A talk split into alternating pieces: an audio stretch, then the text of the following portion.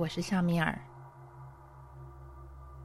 接着下上一部上一部的分享，我们在分享这本书，叫做《在觉知中创造十大法则》。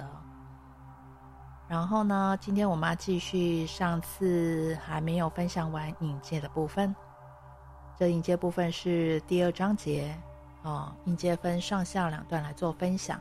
如果说你还没有聆听到上一部分的话，你可以回复到上一段来做聆听。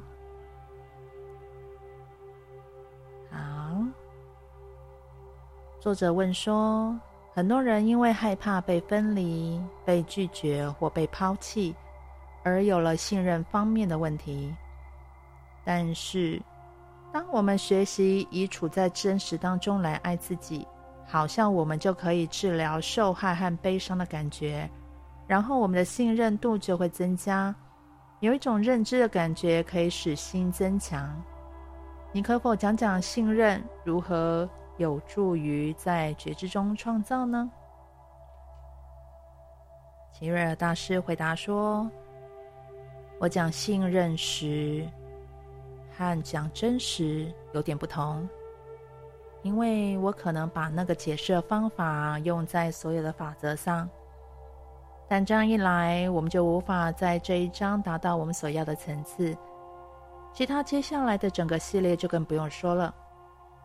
说真的，我们说要将这些非常非常重要的，我特别要针对像你们这样的追寻者。那些自认为比较倾向形而上学的，正在经历某个旅程的经验来说，你们比较相信这样的话：信任幻想，一切都是完美的。还有所有那些你有时候会讲的类似的话，主要因为是说在某些情况当中，你想逃避，不想去把事情彻底的想清楚。那么，让我这样说。信任是你必须要去面对并处理的最重要的元素之一。信任也可能是最困难的，因为你要知道，你在这里并不是独自存在的，你并不孤单，你不是突然间掉到地球上的一种遥远的能量，来这里跌跌撞撞的找路，然后不知道，就这样神奇的找到新的觉知。你会以物质我的形式来到这里，是因为你的本质我被造物者所托付，来经历这个彻底的进化旅程。长久以来，你们都在学习如何信任自己存在的价值。信任，最简单来说，就是你们必须知道，你只是这个旅程的一部分。你的一个部分正在经验，你那个部分可能会生病，你那个部分可能会有着不好的人际关系，你那个部分有时候会处在暗淡的光里，你那个部分仍然是造着最美丽的光。你一定要开始相信你的高我，你本质的我的光。在确定你已经从目前的经验当中学到你需要的学习课题之后，它是有能力的，在任何一个时刻把你推向另外一个新的觉知层次。信任只是意味着你必须经过这个进化的过程，你必须信任你自己有力量和毅力来到了解。假如你的生活当中存在混乱，你一定要相信。在你的旅程当中，一定有些事情还没有完成。你一定要相信，造物者的光就在你内在闪耀。如果你愿意，他会提供给你一个权利，一条通道，让你有觉知的走到下一个层次。我们所讲到的信任，是相信达到完美是真的存在。说它是一个幻象是不公平的。因为幻象的意思就是表示它不存在。但是，假如你在信任中学习，你可以相信这些幻象是存在的，因为它们是由你的能量、意愿所创造出来的意念之流所形成的。他们的目的是要把一些东西聚焦在你的旅程当中，一旦你有意愿进入他的旅程，你允许“信任”这个字带你一步一步的走。信任，它是一种良知的能量。你知道你已经开始一个旅程，并且相信你是造物者的一部分，确信你是光本身当中的一个创造。它将会引导你了解，你采取的每一个行动都是有信任的因素在里面。每一个信任都必须合成至下一个信任，中间不可能有导致后来的可能掉入的缺口。你一定要用信任填满你世界的每一个部分。信任是永远可运用的一个法则，它就是命运当中的救生艇，是让你依靠、觉得安全的能量。不要相信你可以永远停在一个地方，因为信任也可以像是一个弹射器，把你推向下一个层次。所以，信任是你可以依靠的能量，它让你的生命变成一种进化的旅程，走向新的觉知层次。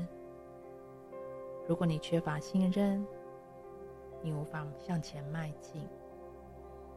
你一定要清楚的觉察到，你是否已经完成一个会把你带到新的层次的旅程。因为有信任。你接受一个进化的旅程，那就是你必须踏上的路。不要听信这些，那不过只是幻象。或者你的课题是什么？那个提问你的课题是什么的人，可能会对自己不太信任。你要对自己有这样的信任，知道你已经有能力往下一个层次前进。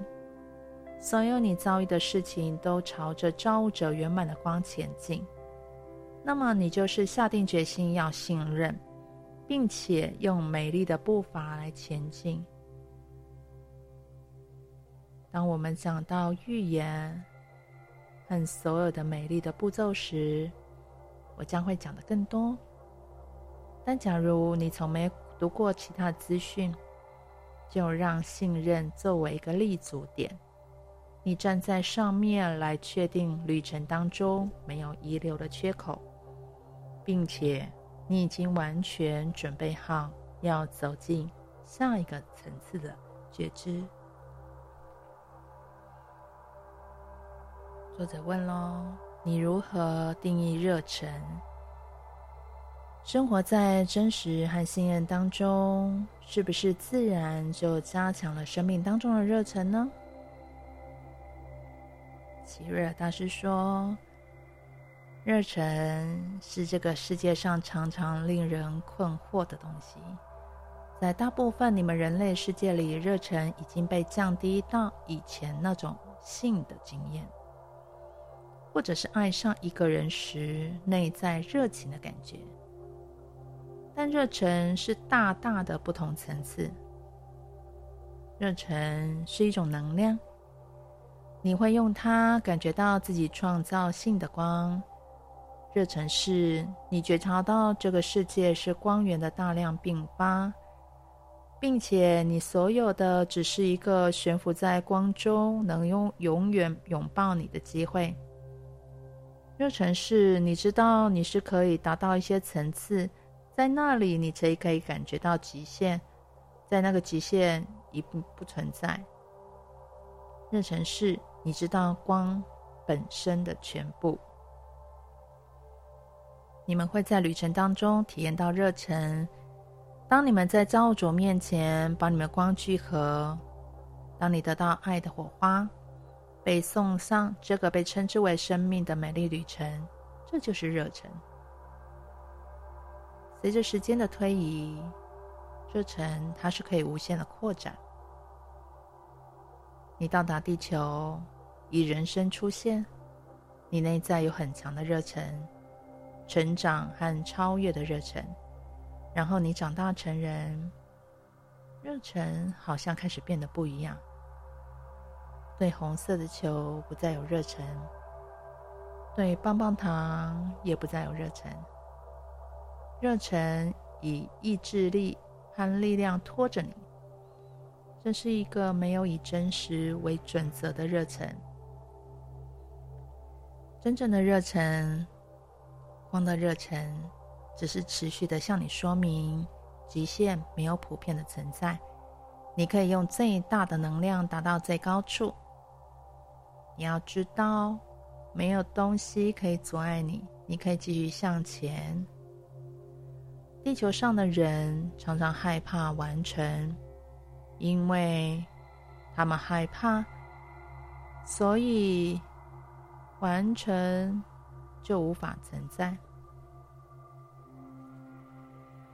你们怎么会害怕这样的东西呢？因为你们怕抵达的目的之后就不再有其他的东西，然后热忱只是一种令人满足的认知，它是生命自身的呼吸，因为。你知道造物者的光是没有极限的，知道你是有觉知的创造者，知道你的热忱只能散发更多的热忱，就是认知到所有的其他的热忱或对热忱的描述，在光本身的人类之身都形同实色。现在你我都知道。那些选择去使用较低振动形式热忱的人，根本没有在造物者的爱当中去体验，生活在他们自己的光里的感觉。我并不是建议进入到某种宗教的体验，我是建议你进入到一种人类的经验。一旦你接受到你对造物者的爱，他创造了一个可以行走于。在上面的一个进化的道路，并且可以接受从经验所有的可能性之后所产生的热忱，这时候爱就会真正的激发出来。这就是你内在要完成的完整的时候。这也就是你的旅程会变成实相，实相会变成焦点，焦点会变成体悟，体悟到你是造物者的时候。作者向奇瑞尔大师再次提出问题，他想奇奇瑞尔大师把在觉知中创造的前三个法则做一个总结。奇瑞尔大师说：“好的，在我之前已经讲过很多曾有的解释一切的存有的可能性，我现在试着要凸显的是。”假如你愿意以一种此生从未有过的步伐前进，经由和真实、信任、热忱这三个法则为互动，你的生命当中有更多的不可能的出不可能性，更多不同的可能性就会出现。你生命当中不同的可能性就会开始实现，他们会让你步上另外一个层次的体验之旅。我不能告诉你。你只要运用真实、信任、热忱这三个法则，你的生命必然改变。我可以说的是，把这些法则依照我说的彻底运用，你会打开一条路，而且这条路会被照得很亮。除非你是闭着眼睛，否则你不可能看不到你必须要走的方向，因为你知道。我们并不是来这里帮你们走这趟旅程，而是来沿路引导着你们。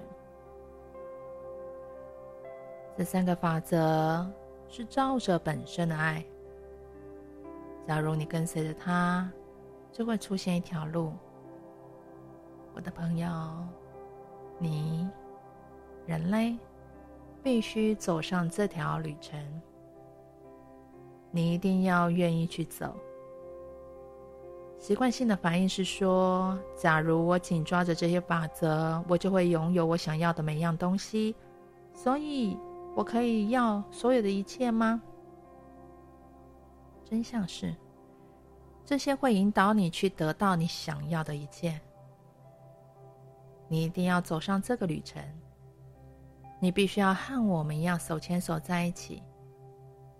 然后你会了解到真实是如何让你拥有的信任的东西达到圆满，然后再加上热忱，这个世界就会变成一个光的部分。在光里面，你真的能够拥有一切。作者问：你是否可以再讲一些具有启发性的寓言来说明沟通、明晰、完成这三个法则在觉知中创造的一个重要性呢？吉瑞尔大师说。要感受一个寓言或者是物件，最好的方式就是闭上眼睛，放松，完全跟着我说的做观想。事实上，最好尽量使用你所有的感官意识。假如我谈到花，你可以回忆起当你还是小孩的时候，有一朵灿烂的花所发出最美妙的香味。很多知道紫丁香树的人，在其一生当中绝对不会忘记你们曾经吻过的。所以，假如你们愿意跟着我，当我带你们走上一段体验之旅，要把感官意识给用上哦。想象在半夜里，你站在一扇门前。看不见东西。现在跟着我走，打开门，走进一个看起来像沥青般漆黑的房间。黑暗让你看不见五指。你会说：“杰瑞尔大师，这听起来像个精彩的旅程。”对，没错，在我们做完之前，可能是的，就像在其他房间一样。经过一段时间，你的眼睛就会开始适应，你就会看到房间里的东西，里面有家具，墙上有画，你还分辨出墙角到底是放些什么。但是你知道那里有东西，你觉得很安全，因为你现在看得到了。你可以看到对面有一道门。此时，很多人会想：现在房间里看不见有什么有趣的东西呀？我为什么不赶快穿过房间冲出门去呢？原因是你此刻并没有让明晰在内在的光中完全主导你。假如你在房中待久一点，你会注意到桌子中央。有一盏小台灯。假如你走过去轻碰灯的开关，它会为房间带来更多的亮光，更明晰。假如你去注意那个明晰，你会看到墙上有一幅你从来没有看过生动的画。你注视着画，被它的震动围绕着。当你站在那里，眼睛专注于眼前的桌子，你会注意到一朵美丽的玫瑰花已经绽放。想要达到最高的潜能，好让你能够欣赏花瓣的美丽，还有它的红色以及它所散发的香味。最重要的是，你现在必须和一个看不见的源头来沟通。你必须用你的内在更高的部分和它沟通。你会告诉那个更高的部分，你能不能让我看见这房间里面的一切呢？当你这样说，你的小指会紧扣着地毯，然后你往下看，看到前所未有的出色的地毯。现在你会看见那道门。也许你会想，嗯，也许我不用冲出门去了。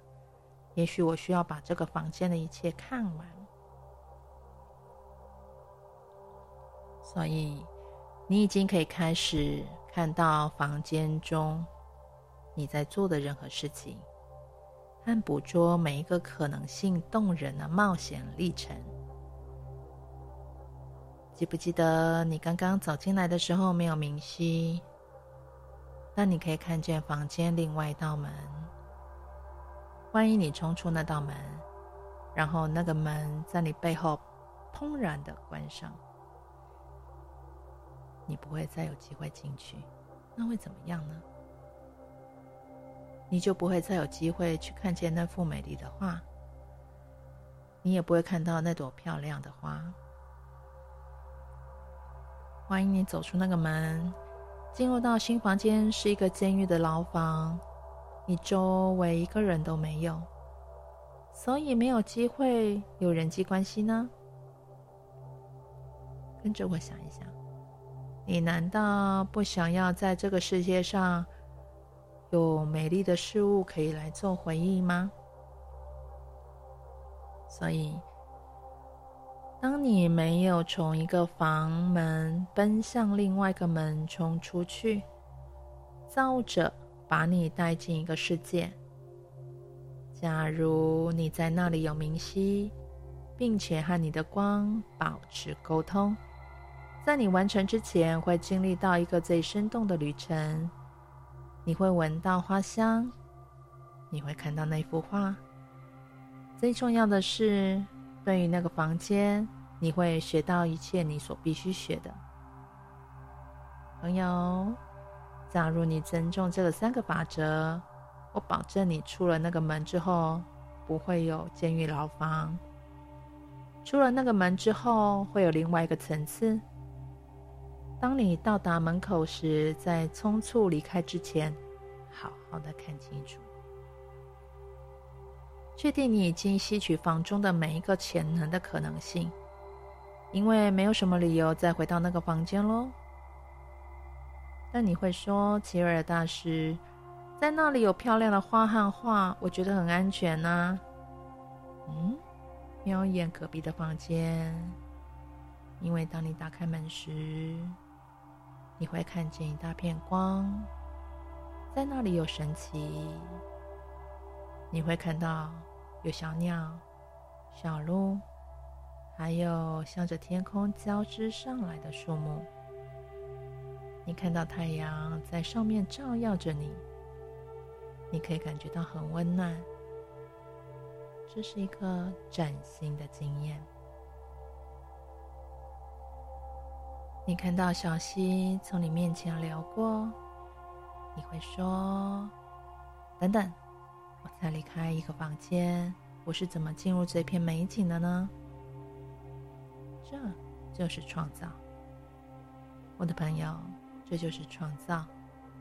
看着眼前的小溪，听着潺潺流水之声，让它滋养着你，而你可以躺在这些树旁，靠着它，感觉这棵大树的智慧。就好像他已经在这里几百年了。用心的倾听，让真实一再的响起。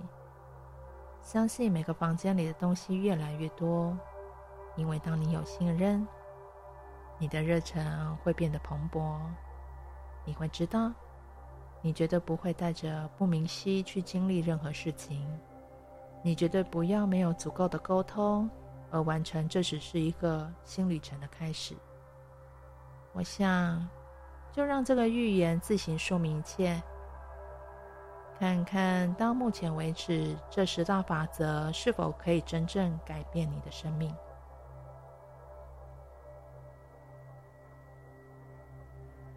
作者向齐亚奇瑞尔大师再次的提问，他说。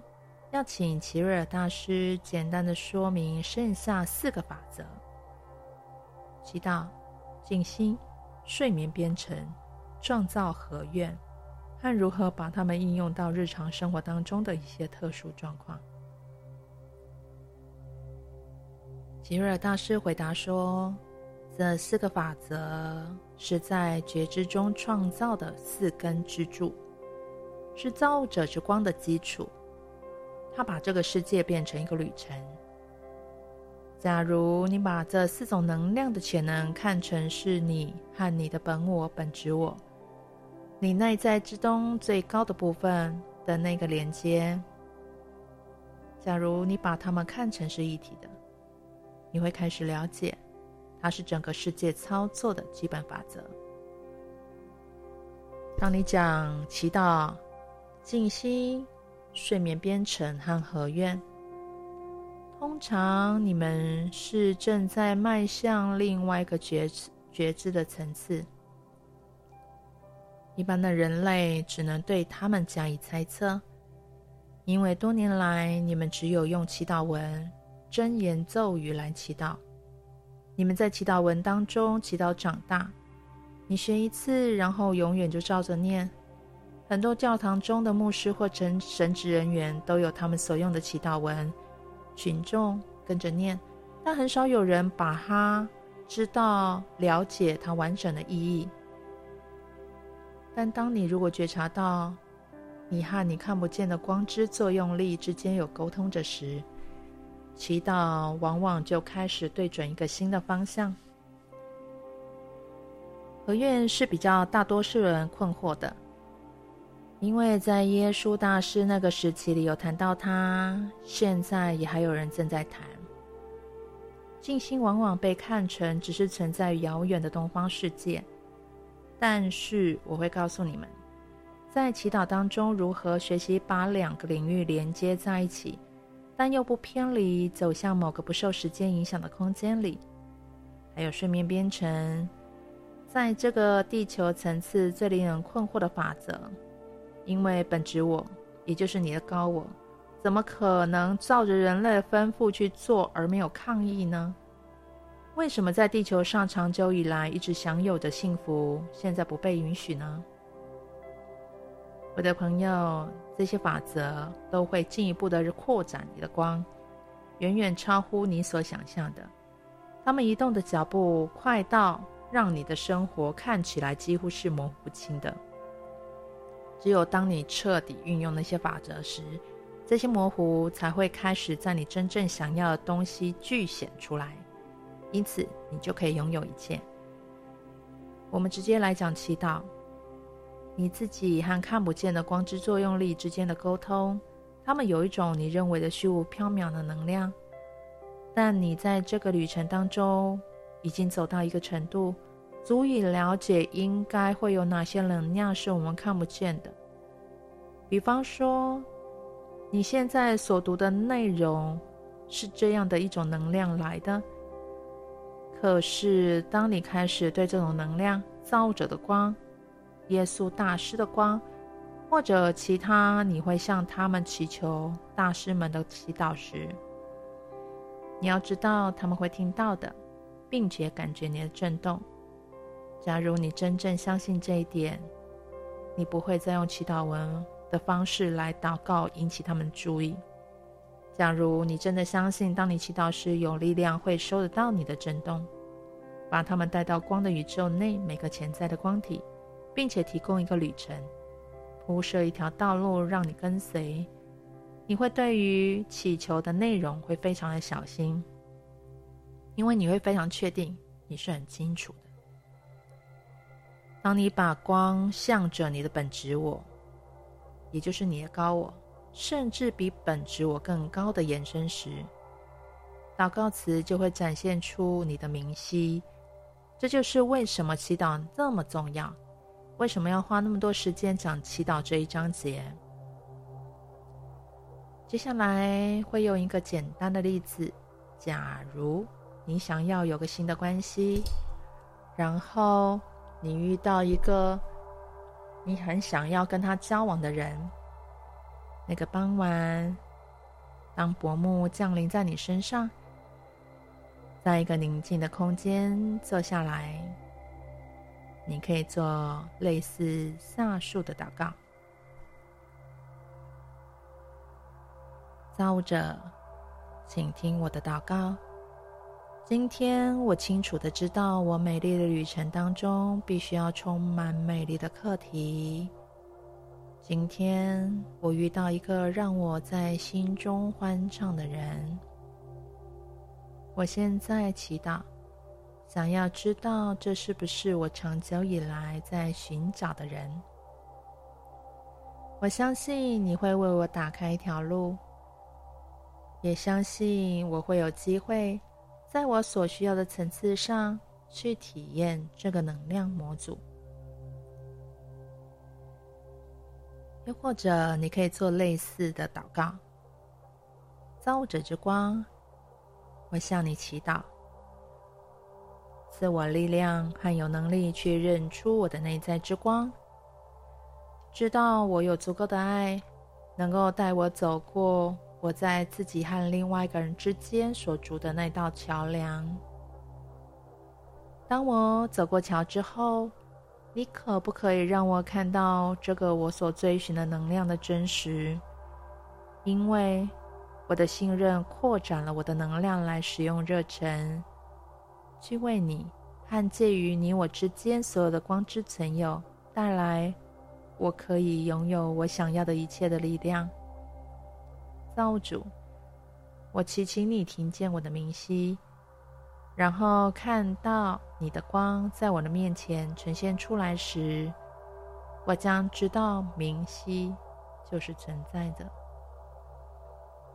最后，别忘了在你每次祷告完之后，你要说声谢谢。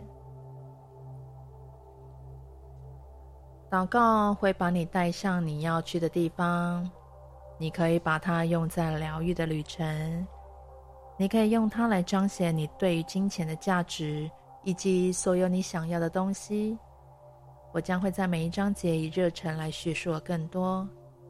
讲到静心，在最美的方式之下，它是一个旅程，它会把你带往一个你想要觉知的层次。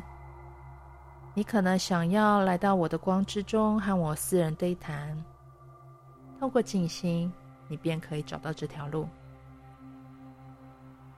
对于还在寻找这条路的初学者，我想提醒你们，静心不一定都要那个你全然沉浸在造物主的爱当中的神奇空间。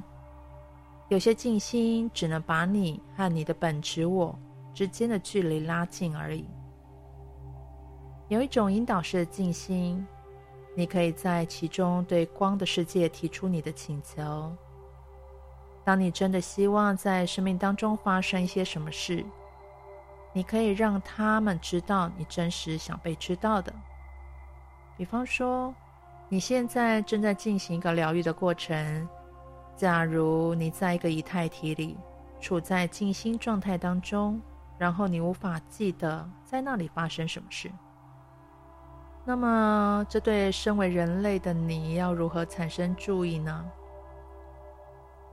但假如你可以运用引导式的静心，进入到一个本职我可以使用的空间，在这个空间里面，在这个空间里面，你们可以光对着光，或者是面对面，然后可以询问你的高我说。在这个旅程当中，我曾经错过什么吗？我如何来改进这个疗愈的过程？我不想要离开这个旅程，我要留在这里，在这个经验当中做一个有觉知的创造者。告诉我，我能做什么？接着，把你的声音和心智慢下来，倾听回应。因为在静心当中，你会从本质我的光听到你的真实，你百分之九十的头脑会被被带入到这个过程，你一向只能梦想天使的力量就在那里，你将可以看见他们，并且跟他互动。在这个静心当中，你所能做的是无限的可能。接下来讲一个很好玩的，叫做睡眠编程。这个看起来好像很多人在刚刚踏入领悟之路的时候都会挣扎一阵子的法则。我知道在读这本书的人已经都过了那个阶段，但睡眠编程这个法则大家一定要弄清楚，这是一个一定要彻彻底底弄清楚的法则，因为它可以创造出比你想象更多的旅程经验。当你熟悉最基本的睡眠编程时，你会学到你的本质我永远都在一个动态当中从事你们人类无法理解的工作。有时候本质我因为太忙，所以只是让你做一些他期待你该做的事情。有时候你必须用力拉他一下，你必须说：“抱歉，高我，本质我，我正在做一个计划，我将要进入睡眠的状态，我马上要让热肉身休息，我马上要让我的身体休息，让他的系统恢复精神。”而且我需要你帮助我进行我的旅程一小段时间。事实上，我想和一个朋友的高我联系，我们正在尝试有一些关节的一些细，有一些关联的细节，或者诸如此类的东西。你要向你的高我来提出。你可以告诉你的高我，你可不可以行行好？帮我把爱和光的信任带给对方的高我呢？这是这个法则广泛的用法，你可以把它缩小到你要的程度。打个比方，你是个四五十岁的人，你在第一次告诉你的本质我说：“抱歉，你今晚需要帮我出差办点事。”你难道不认为你的本质我会以为你在开玩笑吗？因为你从来没有这样跟他说过，我的朋友，这是有可能性的哦。当你以热忱和本质我沟通，让他知道你想要实现什么，本质我会从你那里得到热忱，并把它扩大成十几万倍，然后开始他的旅程，让他带你进入到睡眠编程。他不必穿越什么世界旅行，他只要进入造物者的光，和你所接触的对方的高我结合，这样的连接就开始了。我将会做进一步的讲解，但假如你还没有机会听到我的说明，使用我刚才告诉你的，你就会明白。最后一个法则是用到最多的能量。因为它叫做创造合愿。你第一次听到这个法则，可能是从你读的一本书叫做《圣经》的书的时候。当年轻的耶稣大师和他的朋友站在一起说：“当两个人以上以我之名聚在一起，我就会在那里。”他不是说耶稣会在那里，他是说我的基督之光会在那里。所以，当两个人以上一起做合愿时，集体意识一定会改变旅程的结果。你意识到你可以改变旅程，你可以掌握它，把它带到你确切想要的地方，然后你会发现兴奋会把一群有相同的想法的人带给你，因为热忱是依照和参加者的人数相同倍数被扩大的。但假如和你一起做合愿的人，他并不是真的想要你达到的结果呢？举个例子，假如有一对正在读这一章节的夫妻说：“好，我们来创造合愿。”齐瑞尔大师，假如我们合愿，我们会得到那部新车。他们在他们脑中想尽了所有美好的东西，可是到了半途，太太想到：“我不知道他买了新车之后会做什么事情。”这是一部修理车。他可能去钓鱼多过陪过我和孩子吧。我告诉你，这样的合院就不见了。现在你必须用那些法则再回去寻找，看看这些小念头如何偷溜进来的，它又如何被破坏了你们想要完成的计划。你要知道，这个合院可能产生最大的效力，只是其中一个最弱的环节罢了。你会问：假如我觉得我自己参加合院当中最弱的一环，那我退出是不是比较好呢？是的。假如你只是想坐在那里不做事，却又不愿意假装自己有在做些什么，那么当然是退出比较好喽。但是，假如你真的想做一些事情，你可能要做些就是很尽心的去合愿。并且用剩下来的时间和其他几个在觉知中创造的法则应用这些法则，你会开始看到也许你应该对你的先生坦白说，问他：有了这部车，你确定你不会老是去钓鱼，而忘了我和孩子的存在吗？听听看他是不是说实话，并让他的信任和热忱和你一样提高。因为当他说实话，他就会变成他的旅程，而且是他合愿的一部分，你就再也不用去注意他了。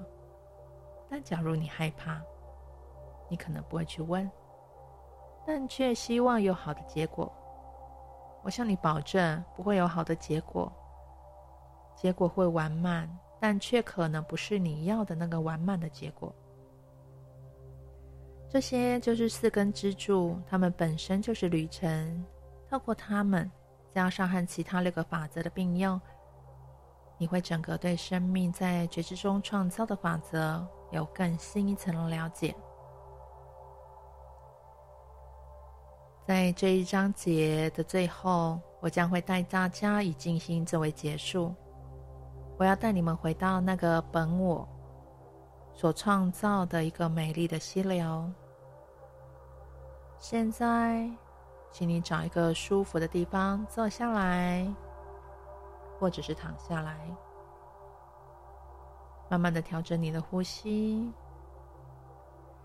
让你的心智集中在放在你的第三眼，轻轻的放着就好，并容许我。引导你们去经验一个美妙的旅程。听我的声音，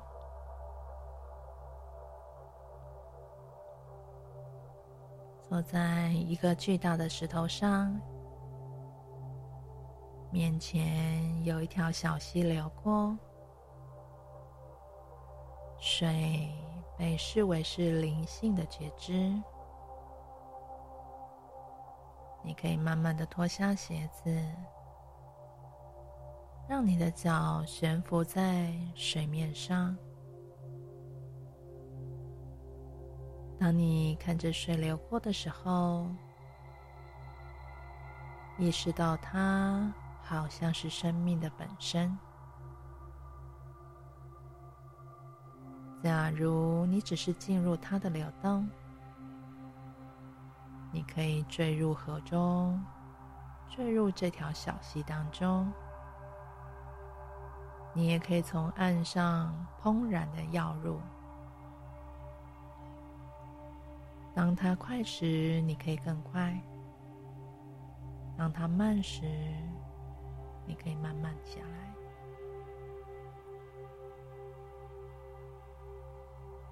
观想你创造了一条船。还有很大的马力，后方有最强力的马达，然后要入那条溪流当中，就感觉在溪中，你可以控制你要去的任何地方，当然包括假如你现在想要的话，转身回到岸上也是可以的哦。我要请你用想象的方式，想象你在溪流当中漂浮。当你从一个世界前往另外一个世界时，看看你周围的一切。因为当小小的你在一条小船上时，所有的世界都看起来这么巨大。假如你继续往下漂浮，在你的左右可以看到一个小入口，把小船驶入那个入口。当你到达时，在你的上方高处，你会看到一个前所未有的宏伟壮丽的城市。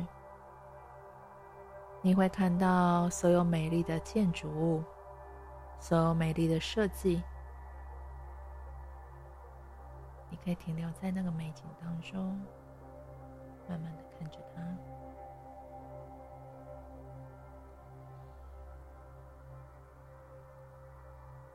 当你准备好时你可以离开那个小洞穴回到溪流当中。你会注意到你的另外一边有一个你真正爱的人正在那里。于是你把船停到那边去，他或他就跳上船和你在一起。你创造了两个人一起经历的一个旅程的关系。当你在这个美丽的湾处漂浮时，你会看到你所看见最灿烂的光。你慢慢的停下船，让自己有足够的时间去看着这灿烂的光。你认出来，那就是造者。造物者开放它的光，他正在对你说：“现在你正在体验旅程。收下年轻的齐瑞尔大师给你的十大法则，让他们为你工作。然后你漂浮，慢慢的进入光。”我会向你展示你前所未有想象的这个地球上可能看到的东西。我会向你展示你前所未有体验过的有觉知的创造。当我做完的时候，唯一你会知道的是，你可以拥有一切。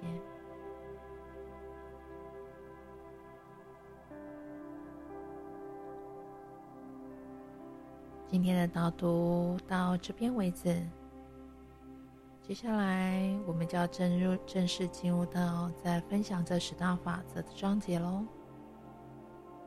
期待我们下回的聆听，我们线上见。我是夏米尔，欢迎脸书搜寻夏米尔国际身心疗愈。